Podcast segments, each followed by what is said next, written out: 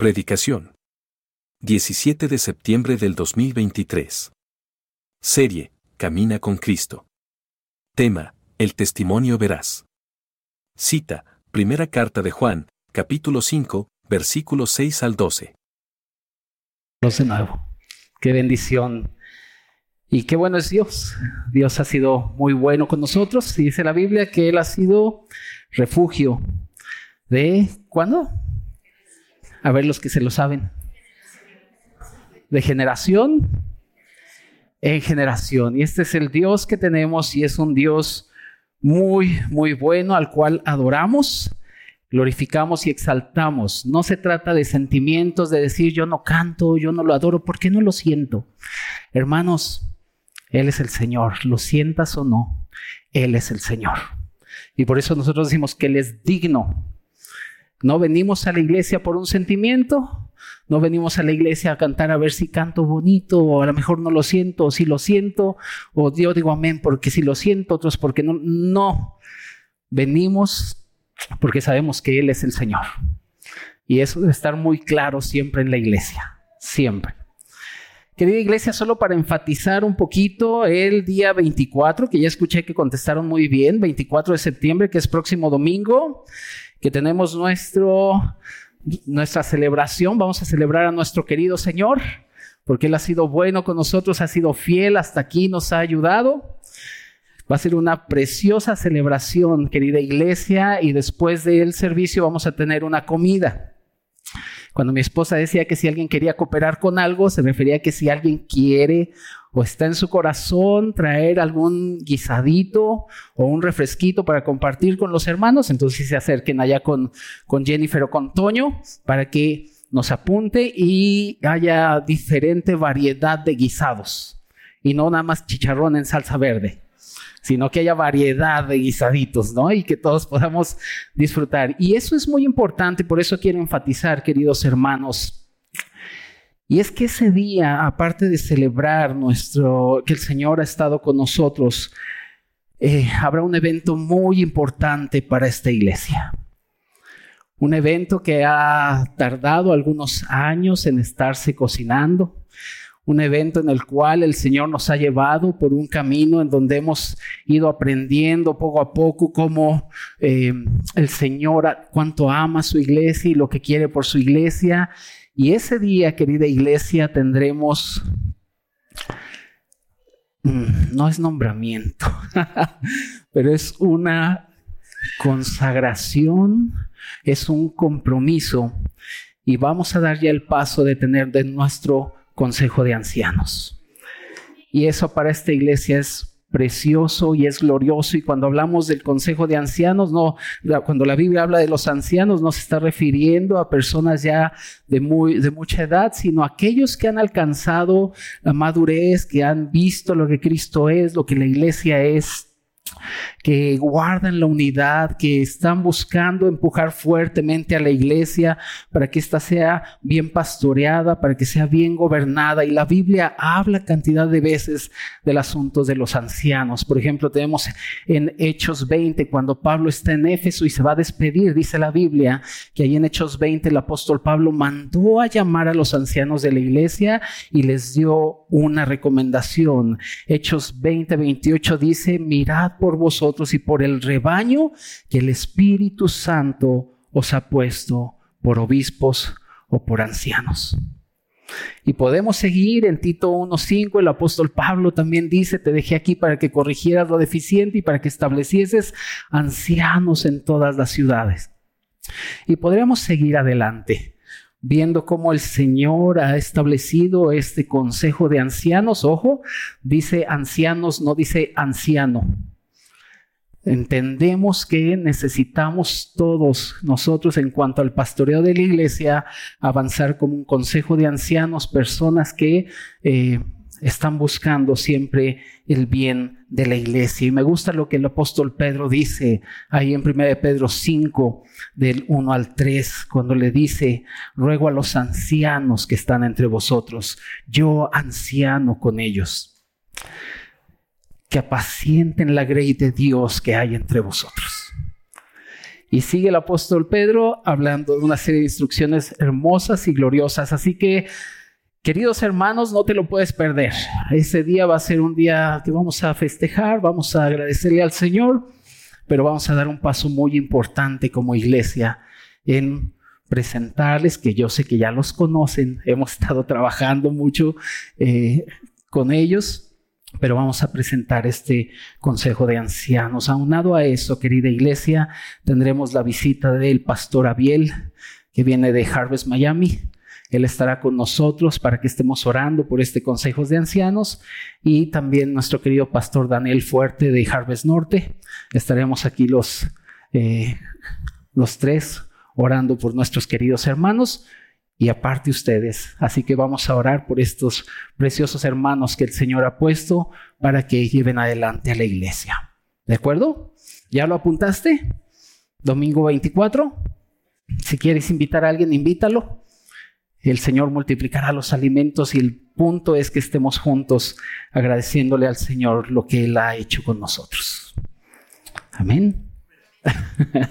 Muy bien, querida iglesia, vamos a la Biblia. Abre tu Biblia, por favor, en eh, primera, primera de Juan, capítulo 5. Estamos en nuestra serie que ya estamos a punto de terminar, que se llama Camina con Cristo.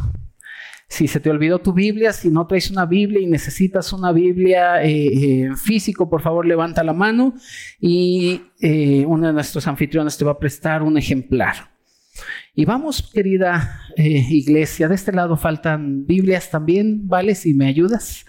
De este lado hay una, dos, dos Biblias que nos hacen falta. Y el día de hoy, querida iglesia, vamos a platicar del testimonio veraz que Dios ha dado. ¿Cuántos sabemos que Dios es verdadero? Dios es verdadero, quiere decir que todo lo que Dios ha hablado, al ser Dios veraz, todo lo que Él ha hablado es, es verdad. Y el Señor ha hablado y ha dado un testimonio acerca de su Hijo Jesucristo, al cual nosotros como iglesia y creyentes necesitamos poner especial atención. Así que acompáñame por favor a 1 Juan capítulo 5 y vamos a leer del versículo 6 al 12. Primera de Juan, capítulo 5, versículos del 6 al 12. ¿Lo tienes? Dice, este es Jesucristo, que vino mediante agua y sangre. No mediante agua solamente, sino mediante agua y sangre. Y el Espíritu es el que da testimonio, porque el Espíritu es la verdad. Porque tres son los que dan testimonio en el cielo, el Padre, el Verbo y el Espíritu Santo. Y estos tres son uno. Y tres son los que dan testimonio en la tierra, el Espíritu, el agua y la sangre. Y estos tres concuerdan. Si recibimos el testimonio de los hombres, mayor es el testimonio de Dios, porque este es el testimonio con que Dios ha testificado acerca de su Hijo. El que cree en el Hijo de Dios tiene el testimonio en sí mismo. El que no cree a Dios le ha hecho mentiroso, porque no ha creído en el testimonio que Dios ha dado acerca de su Hijo. Y este es el testimonio, que Dios nos ha dado vida eterna y esta vida está en su Hijo. El que tiene al Hijo, tiene la vida. El que no tiene al Hijo de Dios, no tiene la vida. Queridos hermanos, el caminar del creyente está basado y sustentado en el precioso Evangelio. Este Evangelio que es la verdad de Dios y la manera en que Dios reconcilia al hombre con él. Por tal razón, Efesios dice que por medio de la cruz Dios reconcilió consigo mismo al hombre. Y este precioso evangelio, el cual es Cristo mismo, su cruz, su resurrección y su ascensión, es sin duda alguna lo más extraordinario o el regalo más glorioso que el ser humano puede tener. Y este evangelio que es tan hermoso saber que Cristo caminó en la tierra, pero que después subió a la cruz entregando su vida, nadie le quitó su vida, sino que Él la entregó y tuvo el poder para volverla a tomar. Él murió ahí derramando su sangre. Sabemos perfectamente que al tercer día resucitó, pero no hay nada que pueda darnos un gozo tan inefable que saber que este glorioso evangelio va a concluir en el regreso de nuestro Señor Jesucristo. Este es el gozo más inefable, por eso el apóstol Pedro dice que tenéis un gozo inefable. Y esta palabra inefable quiere decir que es un gozo indescriptible que nosotros podemos caminar seguramente en este mundo sabiendo que somos peregrinos y extranjeros y que nuestra verdadera ciudadanía está en los cielos, de donde esperamos a nuestro glorioso Señor Jesucristo. Y esto es, querida iglesia, lo que va a hacer que el cristiano pueda caminar sustentado por el Evangelio glorioso de Cristo. Cada que nosotros predicamos el Evangelio, que por cierto, ese es el punto central en esta iglesia, siempre que tomamos un tema, un tema terminamos hablando del Evangelio y es a donde la Biblia siempre nos lleva. Cualquier tema que tú quieras tocar en la Biblia terminará predicando el Evangelio de Dios. Y cuando yo veo este asunto del Evangelio, querida iglesia, puedo entender lo que el apóstol Pablo decía en 1 Timoteo 1:11, cuando se refiere al Evangelio. El apóstol Pablo dice que este Evangelio es el glorioso Evangelio del Dios bendito. Y eso es para nosotros este precioso Evangelio. Y es el mismo hablar de Dios, este precioso evangelio. Y nosotros entendemos, querida iglesia, que tenemos un Dios veraz, por lo tanto este evangelio es verdad. Y por eso el apóstol Pablo decía que no se avergonzaba del evangelio, porque es poder de Dios para salvación al que cree. Y cuando nosotros como cristianos entendemos que tenemos un Dios verdadero y un Dios que es veraz, podemos caminar en fe creyendo que todo lo que la Biblia dice es la verdad absoluta de Dios. ¿Por qué? Porque la Biblia dice ahí en Santiago 1.17 que en Dios no hay mudanza de, variación alguna. Él no cambia. Él es el mismo ayer, hoy y por los siglos, dice la palabra de Dios. Pero también primera de Juan 1.5 dice que Dios es luz, que no hay ningunas tinieblas en él. Y en Hebreos 6.18 dice que es imposible que Dios mienta. Por lo tanto, iglesia, debemos gozarnos en que tenemos un Dios que habla verdad. Y que esa verdad nos las ha hablado. Y por eso ahora todos los que creemos en el Señor y amamos la verdad, podemos caminar en luz. Por eso primera de Juan, y lo estudiamos, dice que si andamos en luz como Él está en luz, tenemos comunión los unos con los otros. Y estamos en luz porque tenemos la verdad de Dios que nos lleva a tener claridad en este camino. Mira, querida iglesia, la mentira trae tinieblas y confusión. ¿Han oído todas las mentiras que el mundo dice? Acerca de la autopercepción, acerca de la ideología de género, y todo el mundo escucha todo eso, y lo único que ha traído a este mundo son tinieblas y confusión. Y ahora resulta que ya hay unos que se creen que tienen 50 años, pero se, se autoperciben como niños de 8 años y quieren entrar a la primaria. Y hay una confusión terrible porque es la mentira. Y la mentira siempre trae tinieblas y confusión. Hermanos, pero la verdad siempre trae luz y claridad.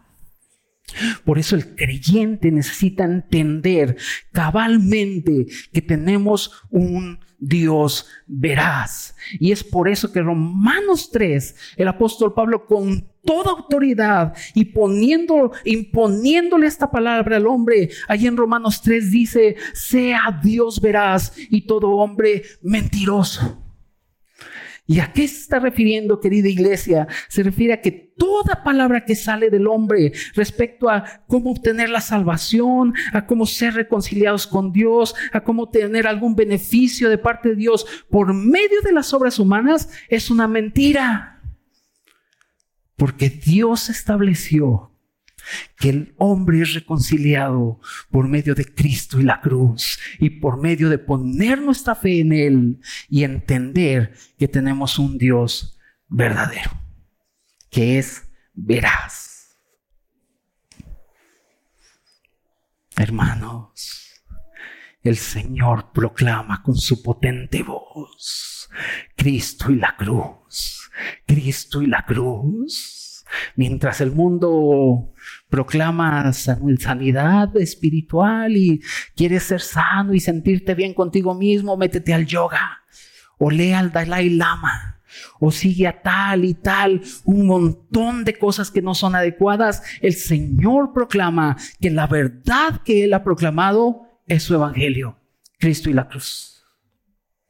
Y eso debe ser una realidad para nosotros los que estamos caminando con Cristo. Nunca perder de vista el glorioso evangelio del Dios bendito. En el momento que la iglesia pierde ese fundamento, la iglesia se pierde y empieza a ir con un montón de fábulas, de genealogías interminables que acarrean un montón de disputas más que la edificación que es en Cristo Jesús. Por eso aquí hemos adoptado lo que el apóstol Pablo decía. No nos cansamos de repetirles lo mismo, porque eso los mantendrá seguros. Así que, querida iglesia, el creyente que camina con Cristo, el creyente que camina con Cristo debe saber que existe un testimonio veraz y este testimonio verás es el Cristo exaltado. Vamos ahí a Primera de Juan, por favor. Vamos a leer eh, el versículo 6. Primera de Juan 5, 6. Dice, ay, empieza muy glorioso. Este es Jesucristo. Amén, pastor. Jesucristo, el Hijo de Dios. Aleluya, mis...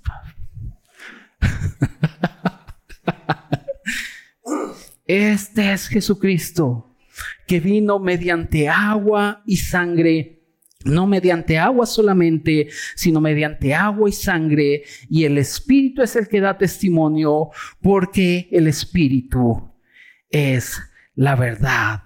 Si nosotros leyéramos el versículo 5, allá arriba hace una pregunta extraordinaria que dice, ¿quién es el que vence al mundo? Sino el que cree que Jesús es el Hijo de Dios. Y viene Juan y dice, este Hijo de Dios, este Hijo de Dios es Jesucristo, Jesucristo que vino.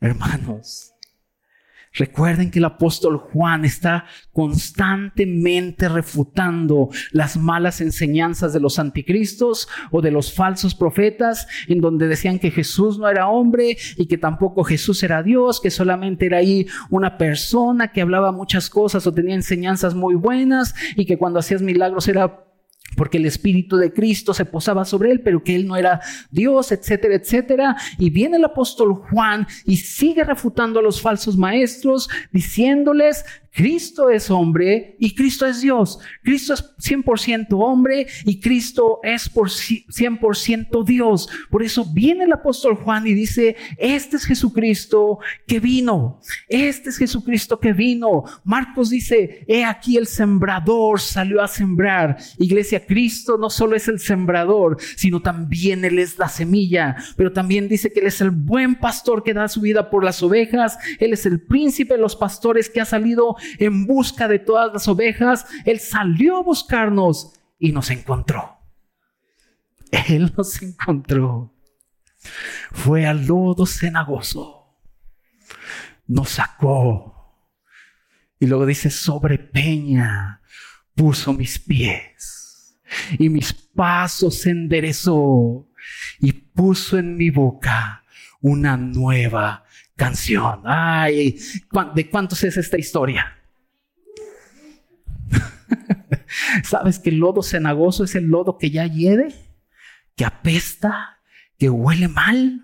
Y el pecado ahí nos tenía, sin podernos mover, sin poder hacer absolutamente nada para salir del, lodo cenagoso, pero nuestro buen pastor salió en busca de las ovejas.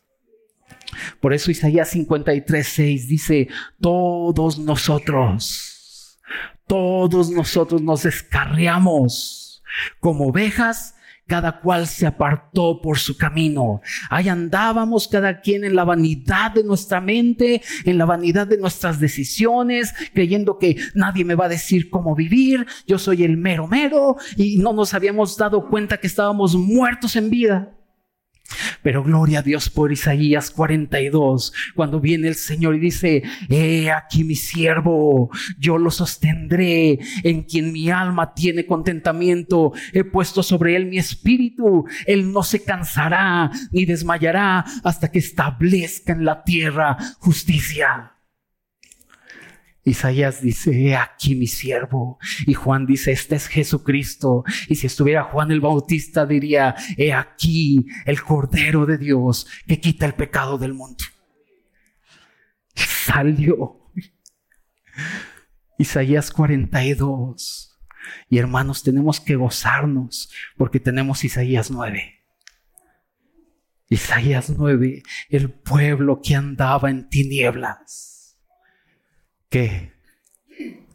¿Qué pasó? Vio gran luz. En los que moraban en tierra de sombra de muerte, ¿qué?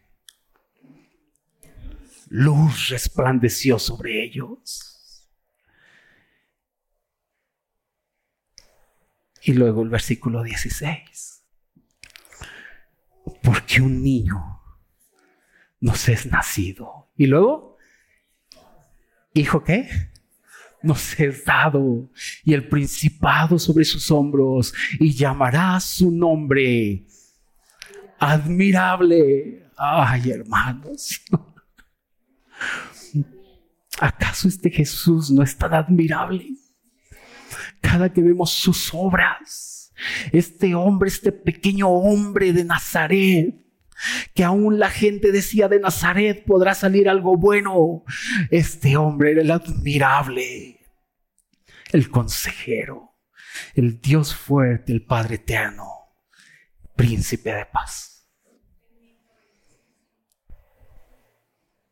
Y entra en escena Filipenses 2.9, por lo cual Dios lo exaltó hasta lo sumo para que en el nombre, y le dio un nombre que es sobre todo nombre, para que en el nombre de Jesús se doble toda rodilla.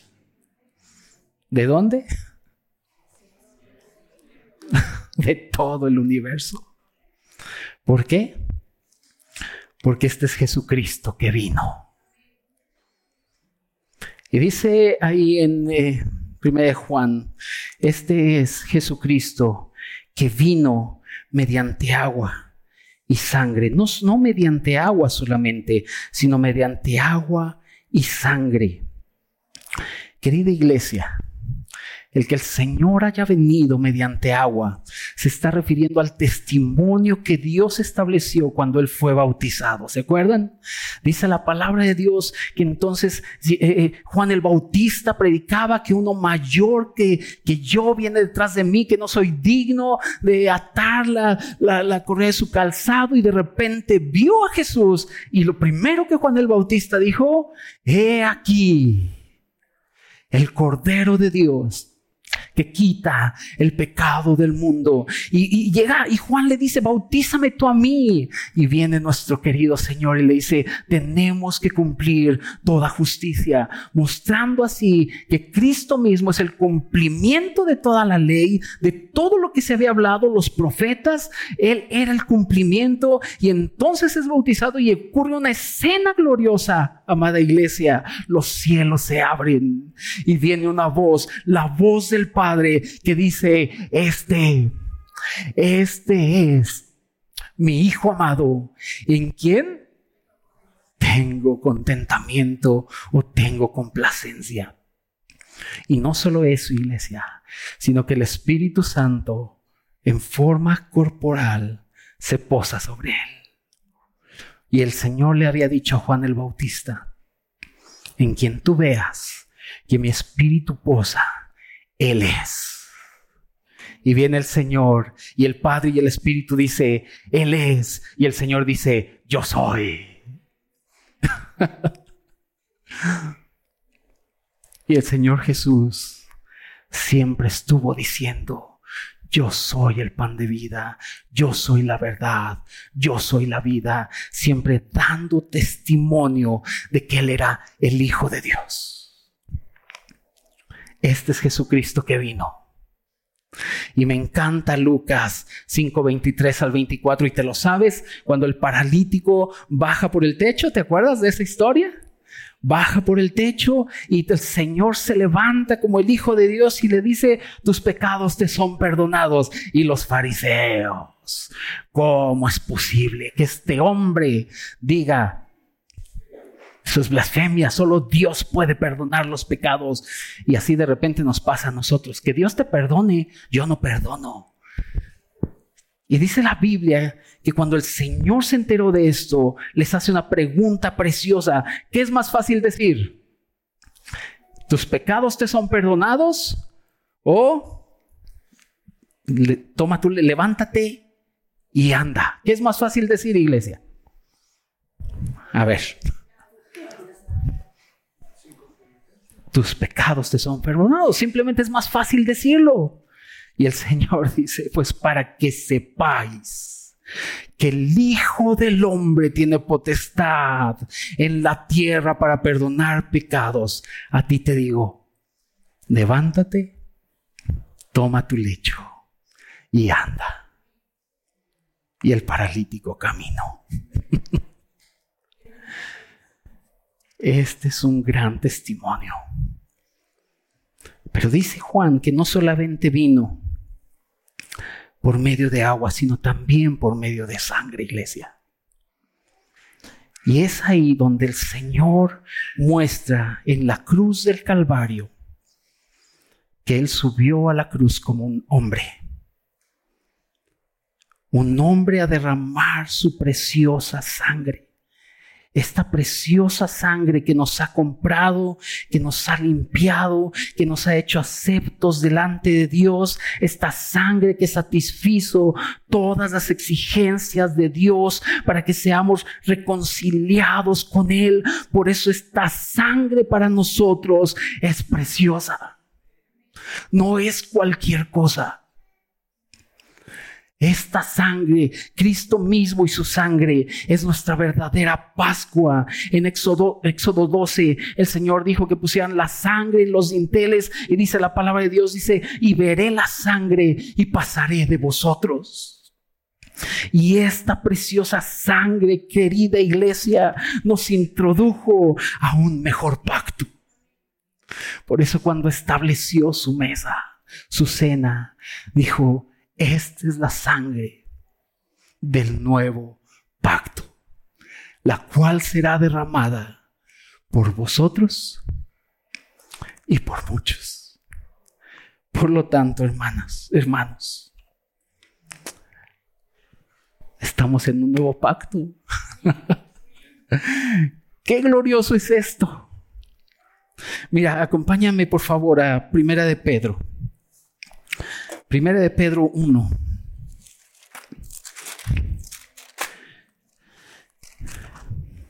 Primera de Pedro 1 del 17 al 21.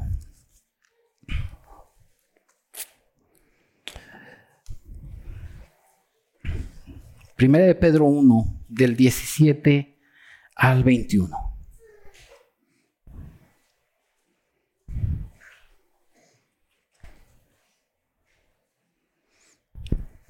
¿Listos? Dice, y si invocáis por Padre a aquel que sin acepción de personas juzga según la obra de cada uno, ¿cómo debemos conducirnos? ¿Con miedo? ¿Temblando? ¿Y me va a caer un rayo? ¿Y Dios me va a castigar? No. Este temor es entender, querida iglesia, que Dios ha hablado y que ya estableció un camino por el cual debemos andar. Y andamos en él. Dice, eh, conducidos en temor solo los domingos a las 12. ¿No? ¿Cuándo? Todo el tiempo de vuestra peregrinación, sabiendo que, fíjate cómo va a producir temor en nosotros para caminar así, sabiendo que fuisteis rescatados de vuestra vana manera de vivir, la cual recibisteis de vuestros padres, no con cosas corruptibles como oro y plata, sino con qué? Con la sangre común y corriente, con la sangre qué? Preciosa, ¿de quién? De Cristo, como de un cordero sin mancha y sin contaminación, ya destinado desde antes de la fundación del mundo, pero manifestado en los postreros tiempos por amor a vosotros, y mediante el cual creéis en Dios, quien le resucitó de los muertos y le ha dado gloria, para que vuestra fe y esperanza sean en Dios habiendo purificado vuestras almas por la obediencia a la verdad mediante el Espíritu, ¿Para qué? Para el amor fraternal no fingido, amaos unos a otros de entrañable corazón puro. Y ahora tenemos que ver la belleza de Hebreos 12. Acompáñame a Hebreos 12, por favor. Y es uno de mis versículos favoritos. Hebreos 12. versículo 18 al 24.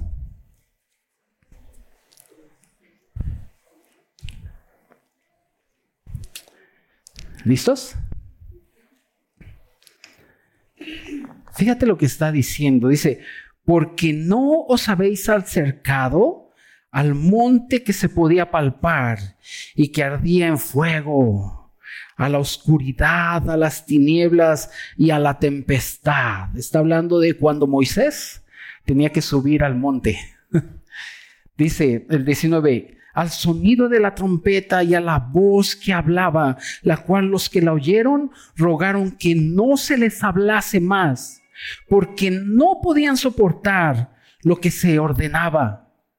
Si aún una bestia tocar el monte será pedreada o pasada con dardo. Y tan terrible era lo que se veía que Moisés dijo, estoy espantado y temblando. ¿Cuántos viven así? Yo que he conocido a muchos cristianos así. Temblorosos. Ay, me va a consumir el Señor. Y andan bien temblorosos. Pero fíjate el 22 lo que dice sino que os habéis acercado al monte de Sión, a la ciudad del Dios vivo, Jerusalén la celestial, a la compañía de muchos millares de ángeles, a la congregación de los primogénitos que están inscritos en los cielos, a Dios el juez de todo, a los espíritus de los justos hechos perfectos, a Jesús, el mediador del nuevo pacto y a la sangre rociada que habla mejor que la de Abel. Antes Dios hablaba y temblaban. Hoy Dios habla y dice, te amamos más. Te amamos más. Porque hemos sido llamados a Jesús el mediador del nuevo pacto y esta sangre rociada que habla mejor que la de Abel. ¿Te acuerdas de Abel? ¿Qué le pasó a Abel?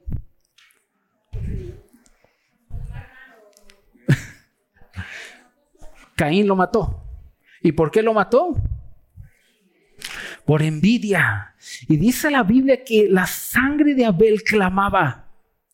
¿Y qué clamaba? Clamaba acusación y venganza, acusación y venganza. Oh hermanos, pero la sangre de Cristo habla mejor que esa sangre. Y la sangre de Cristo habla pidiendo perdón, justificación y reconciliación.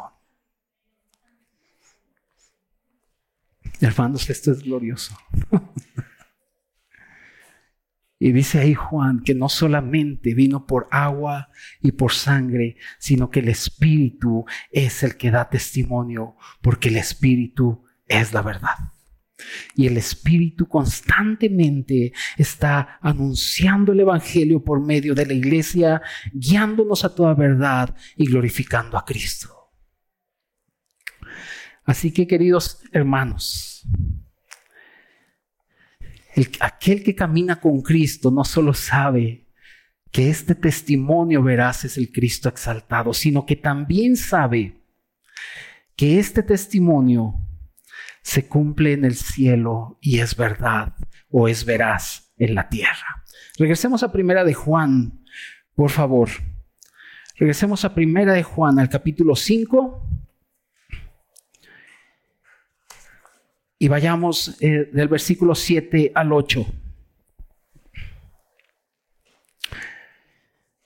Dice la palabra de Dios, porque tres son los que dan testimonio en el cielo, el Padre, el Verbo y el Espíritu Santo, y estos tres son uno. Y tres son los que dan testimonio en la tierra, el Espíritu, el agua y, la, y la sangre, y estos tres concuerdan. La palabra concuerdan me encanta porque da a entender o apunta hacia una sola cosa, hacia un mismo objetivo o hacia un mismo propósito del testimonio, el cual es Cristo mismo. Y este asunto del versículo 7, querida iglesia, que dice que tres son los que dan testimonio en el cielo, lo podemos ver claramente mostrado ahí en el Apocalipsis 4 y 5. Si tú vienes a Apocalipsis ya se te aclarará más todo este asunto de la adoración en el cielo, pero ahí en Apocalipsis 4 y 5 hay una escena gloriosa que está mostrando el testimonio que el Padre da, que el Espíritu da y que el Hijo da referente a que este Cristo es el Cordero de Dios que ha quitado el pecado del mundo. Dice la palabra de Dios ahí en Apocalipsis 4, querida iglesia. Y sobre todo en sus versículos finales, dice que estaba en el trono nuestro Dios y que ahí estaban los 24 ancianos y los seres vivientes, los cuatro seres vivientes, y que había una adoración en donde ellos decían día y noche, santo, santo, santo, es el Señor Todopoderoso, el que era, el que es, el que ha de venir. Y también vemos que se postraban delante del trono y lanzaban sus coronas y seguían adorando a este Dios glorioso que estaba en el trono, pero entonces entra el capítulo 5 de Apocalipsis. Y dice la Biblia que estaba Dios sentado en el trono con un libro en su mano derecha. Un libro que estaba escrito por dentro y por fuera y que estaba sellado con siete sellos y no había absolutamente nadie digno ni merecedor para que se atreviese siquiera a tomar este libro. Los teólogos que hay en este mundo dicen que este libro puede ser o debe ser el nuevo pacto o el gran título o propiedad que se puso en vigencia a través de la sangre de Cristo. Pero el punto, querida iglesia de Apocalipsis 5, es que un ángel hizo una pregunta a todo el universo. Y esta pregunta es de una enorme magnitud cuando dice, ¿quién es digno de abrir el libro y desatar sus sellos? Y dice la palabra de Dios ahí en Apocalipsis 5 que no había absolutamente nadie Nadie digno ni en el cielo, ni en la tierra, ni debajo de la tierra. Y no había absolutamente nadie que se atreviera siquiera a avanzar a tomar este libro, ni a leerlo. Y dice Apocalipsis 5 que ni siquiera se atrevían a mirarlo. Y entonces Juan lloró mucho, dice. Y él lloraba mucho. Y cuando él aún lloraba, querida iglesia, uno de los ancianos se le acercó y le dijo, no llores. He aquí, he aquí el león de la tribu de Judá, la raíz de David, ha vencido para abrir el libro y desatar sus sellos. Y en momento que todas, cuando el anciano dice aquí el Cordero de Dios, y en ese momento todas las miradas están sobre uno que estaba en medio de los ancianos y en medio del trono. Y este cordero como inmolado, dice Efesios 5, que se atreve a tomar este libro, en el momento que lo tomó, comenzó una adoración en el cielo de manera extraordinaria. Y ya no te lo quiero platicar, quiero que mejor lo leamos. Acompáñame a Apocalipsis 5. Apocalipsis 5 del 9 al 14. Puedes leer todo el 5 después en tu casa. Pero Apocalipsis 5, del 9 a 14, es la adoración que hay en el cielo y que se da testimonio de que este Jesús es el Cordero de Dios que ha quitado el pecado del mundo y que fue inmolado por nosotros. Apocalipsis 5, del 9 al 14. Después de que tomó el libro, Dice, y cantaban un nuevo cántico diciendo, digno eres de tomar el libro y de abrir sus sellos, porque tú fuiste inmolado. Y con tu sangre nos has redimido para Dios de todo linaje y lengua y pueblo y nación. Y nos has hecho para nuestro Dios reyes y sacerdotes y reinaremos sobre la tierra. Y miré y oí la voz de muchos ángeles alrededor del trono y de los seres vivientes y de los ancianos. Y su número era millones de millones que decían a gran voz. El cordero que fue inmolado es digno de tomar el poder, las riquezas, la sabiduría, la fortaleza, la honra, la gloria y la alabanza. Y a todo lo creado que está en el cielo y sobre la tierra y debajo de la tierra y en el mar y a todas las cosas que en ellos hay, oí decir al que está sentado en el trono y al cordero, sea la alabanza, la honra, la gloria y el poder por los siglos de los siglos.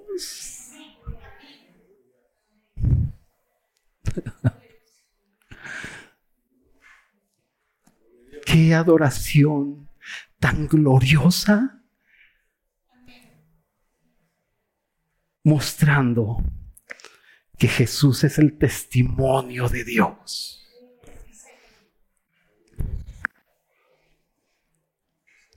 Y tres son los que dan testimonio en el cielo. El Padre, el Verbo y el Espíritu Santo. Y tres son los que dan testimonio en la tierra. El espíritu, el agua y la sangre. Y estos tres concuerdan.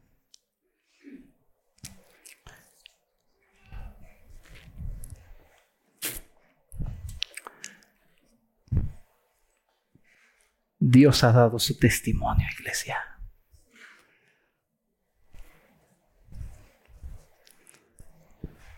El creyente que camina con Cristo entiende que el testimonio de Dios es de este Jesús exaltado y glorificado.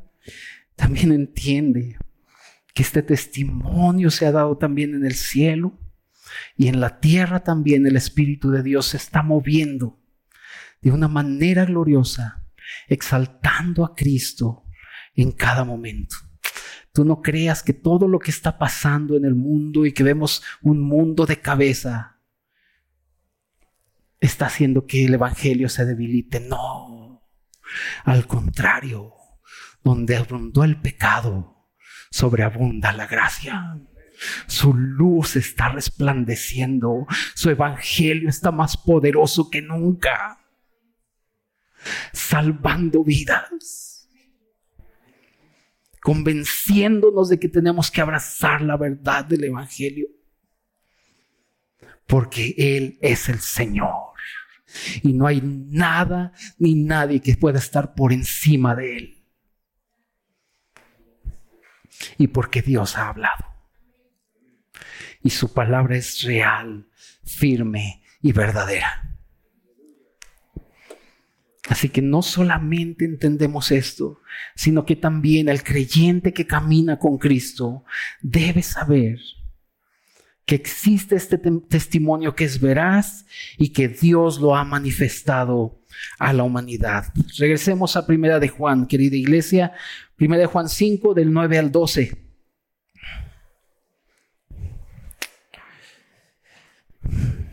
Dice, si recibimos el testimonio de los hombres, ¿qué?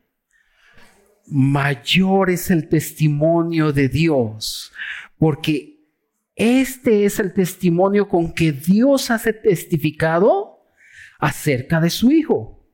El que cree en el Hijo de Dios tiene el testimonio de sí mismo. El que no cree a Dios le ha hecho mentiroso porque no ha creído en el testimonio que Dios ha dado acerca de su Hijo. Y ve el 11. Y este es el testimonio, dos puntos, que Dios nos ha dado vida eterna y esta vida está en su Hijo. El que tiene al Hijo, tiene la vida. El que no tiene al Hijo de Dios, no tiene la vida. Hermanos, el versículo 9 dice que si recibimos el testimonio de los hombres, mayor es el testimonio de Dios, porque este es el testimonio que Dios ha testificado acerca de su Hijo. No importa lo que los hombres digan respecto a la felicidad. No importa lo que los hombres digan de cómo te puedes sentir mejor o cómo puedes prosperar o cómo puedes tener mucho éxito o cómo puedes tener riquezas. Nada de eso importa. Lo que está importando es que Dios ha hablado y por eso su voz es como un estruendo de muchas aguas porque cuando Dios habla no hay cabida para otra voz. Por eso Habacuc 3 dice, mas Jehová está en su santo templo. Y luego dice, calle delante de él toda la tierra. Y cuando le dice a la tierra, calle, es porque la voz de Dios ha sido pregonada. Y lo que Dios ha dicho es, este es el Cristo, aquel que es bendito por los siglos. Este es Jesús crucificado y resucitado para ser nuestra salvación. Este es el Cristo exaltado, el cual yo he hecho Señor. Y eso se pregona en la humanidad, querida iglesia. El punto aquí es, Dios ha hablado. ¿Qué vas a hacer con este Cristo?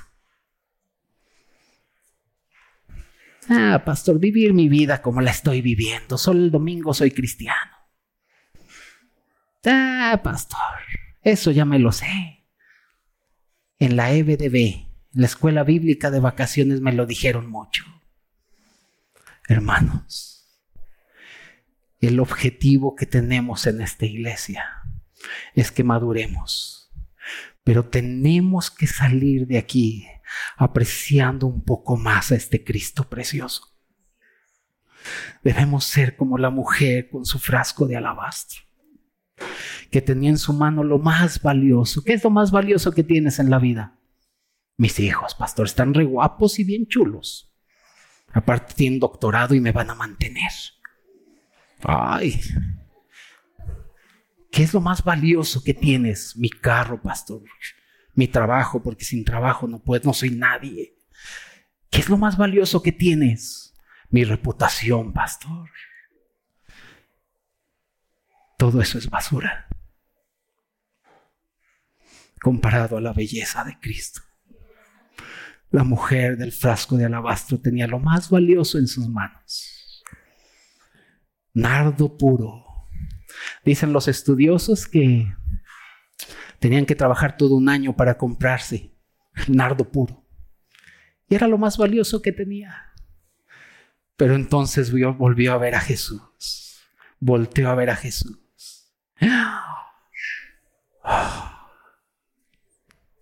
Y vio esta gran belleza, iglesia. Vio que en Él estaba la vida. Vio que Él es la vida eterna y lo que satisface al hombre.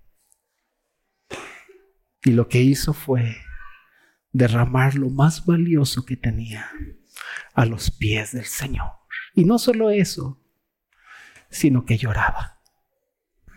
Y con su cabello enjugaba sus pies. Y eso es solo una muestra, iglesia, de decirle, no hay nada más valioso para mí que el testimonio, oh Dios, que tú has dado de tu Hijo Jesucristo. Y sabes, no solo Dios dio el testimonio de que Cristo era su Hijo o que Jesús es el Hijo de Dios, sino que también dice que en Jesús tenemos la vida eterna. ¿Y qué es la vida eterna? Que cuando me muera me vaya al cielo. Sí. Pero si vemos lo que dice el Señor en Juan 17, del 1 al 3, te lo sabes. Dice, y esta es la vida eterna. ¿Qué? Que te conozcan a ti, al único Dios verdadero y a tu Hijo que tú has enviado. De tal modo, querida iglesia, que esta vida eterna nos capacita para conocer a Dios. Nos capacita para conocer a su Cristo. Y nos capacita para guardar el testimonio de Dios en nosotros. Yo sé que es de primera de Juan 5 eh, del 6 al 12, pero quiero que me acompañes a leer el 13, versículo 13. Y fíjate lo que dice el apóstol Juan. Estas cosas os he escrito. ¿Cuáles cosas? Todo lo que vimos, el testimonio de Dios. Estas cosas os he escrito a quienes? A vosotros que creéis en el nombre del Hijo de Dios para que, a ver, díganlo fuerte, ¿para que qué? Para que sepáis que tenéis vida eterna y para que creáis en el nombre del Hijo de Dios. Ay, iglesia, ¿no te da ganas de besar la Biblia? A mí me, yo amo este libro. Y me da ganas de besarlo y abrazarlo y besarlo y abrazarlo porque este libro, estas santas escrituras representan la certeza tocante a que tenemos la vida eterna, amada iglesia. Este es el título de propiedad de nuestra salvación. Por eso se llama testamento. Tenemos un testamento, iglesia. Está escrito. Y como dice por ahí el mexicano, papelito habla. Este es el testamento que Dios nos ha dejado. Toda nuestra herencia aquí está puesta en Cristo. Y tú y yo hemos sido puestos en Cristo. Y Él es nuestra vida. Ay, hermanos. Tenemos que orar. Creo que tenemos que detenernos y orar. Y agradecerle al Señor por este precioso testimonio que ha dado. El que tiene al Hijo, tiene la vida. Por eso yo los veo a ustedes tan vivientes siempre, bien rebosantes. El Cristo que está en ustedes es precioso, hermanos. No importa lo que estemos pasando. Y si estamos caminando en debilidad, qué bueno porque su poder se perfecciona en nuestra debilidad. Él es nuestro Señor y nuestro Dios. Inclina tu rostro, querida iglesia, y vamos a, vamos a orar. Vamos a orar.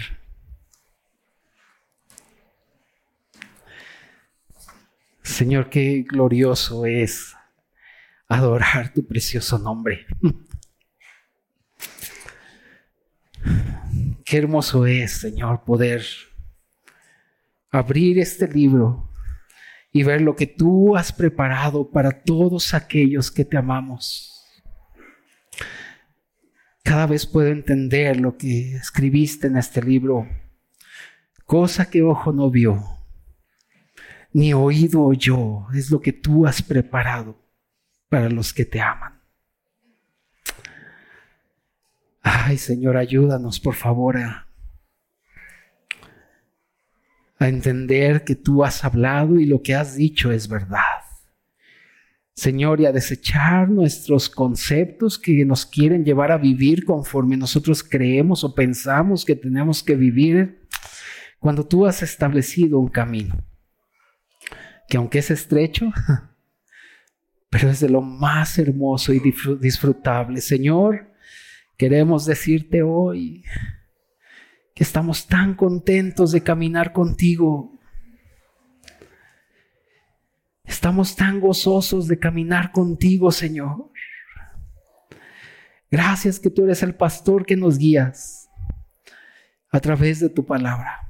Gracias porque este es Jesús el que vino a dar su vida y a resucitar y que has prometido regresar. Oh Señor Jesús, te amamos.